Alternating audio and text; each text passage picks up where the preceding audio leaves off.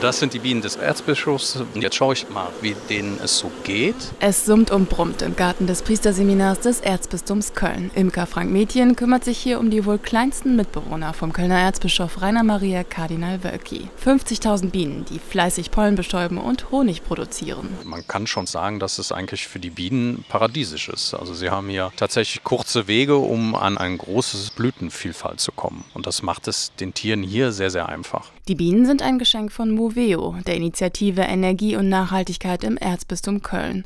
Sie unterstützt alle Kirchengemeinden, Verbände und kirchlichen Einrichtungen bei Maßnahmen zur Bewahrung der Schöpfung.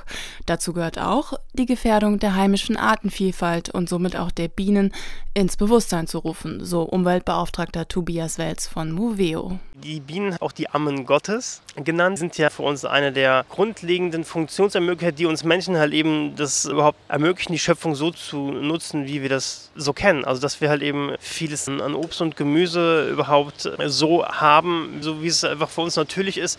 Und diese Natürlichkeit ist halt eben in einer gewissen Weise sehr stark gefährdet. Und darauf möchten wir einfach hinweisen. Und auch die Bienen des Erzbischofs hatten Probleme, gesund durch den Winter zu kommen. Doch jeder kann den schon in der Bibel viel genannten Bienen helfen, so Imker Frank Mädchen. Die einfachste Art ist, wenn man speziell jetzt Honigbienen haben möchte und auch gar nicht so die Zeit hat und man hat irgendwie ein gutes Gelände, jemanden, einen Imker, einen Platz zur Verfügung stellt und vielleicht einfach auch Dinge macht, um die Wildbiene zu unterstützen.